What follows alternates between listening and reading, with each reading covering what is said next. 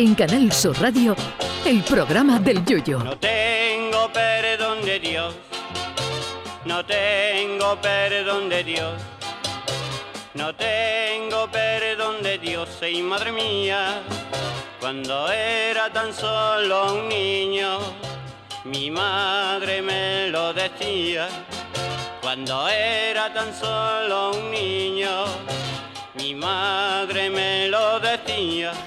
Está el mundo del fútbol revolucionado con los audios de las conversaciones entre el presidente de la Federación Española de Fútbol y Gerard Piqué para la contratación de la Supercopa de España en Arabia Saudí. Lo primero que llama la atención en esos audios es la de cosas que pide Piqué. No me quiero ni imaginar cómo sería la carta a los Reyes Magos que escribía de Chico Piqué, que por lo visto eh, tendría que escribirla en un rollo de papel higiénico. Gracias a Dios, Gerard Piqué se dedica al deporte y no al mundo del espectáculo, porque si Piqué en vez de nacer en Barcelona llega a ser de Cádiz, es capaz de llevarse la final del Falla a Qatar, dándole una comisión a la Asociación de Autores del Carnaval de Cádiz, o si llega a ser sevillano, lo mismo se lleva a la Feria de Abril a Kuwait. El problema de todo esto es que el contrato que se firma con los árabes incluye una penalización si la Supercopa no la juegan el Madrid o el Barcelona. Y claro, ahora todo el mundo anda con la mosca detrás de la oreja porque en este final de liga el Barcelona no anda fino, pero la federación, que es la que pone los árbitros, le interesa económicamente que el Barcelona quede segundo. Yo no sé si cuando yo sacaba la chirigota había algo de esto, pero si cada vez que yo hubiera quedado segundo, la Federación Española de Fútbol se hubiera llevado 40 millones de euros, ahora mismo tenía Rubiales más dinero que Amancio Ortega.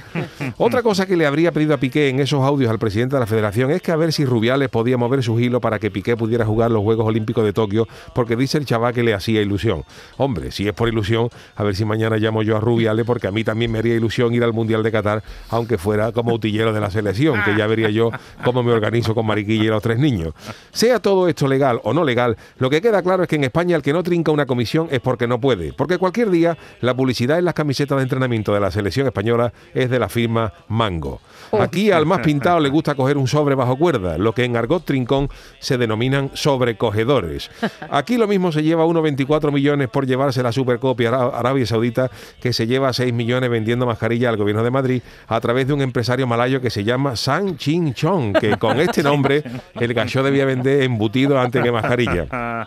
Pero el dinero todo lo puede.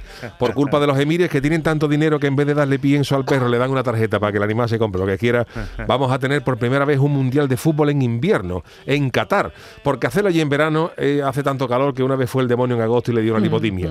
Y ya con los audios de teléfono hay que tener un cuidado tremendo, que como cualquier día hackeen el teléfono del Chano pidiendo comisiones y dando picotazo a diestro y siniestro, lo de Piqué y Rubiales se va a quedar en una mera anécdota.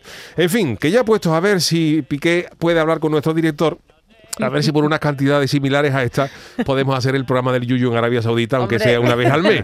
Que ya les aseguro yo que íbamos a cobrar menos que en Madrid y en Barcelona. Ay, mi velero, velero mío, Canal Sur Radio. llévame contigo a la orilla del río. El programa del Yoyo.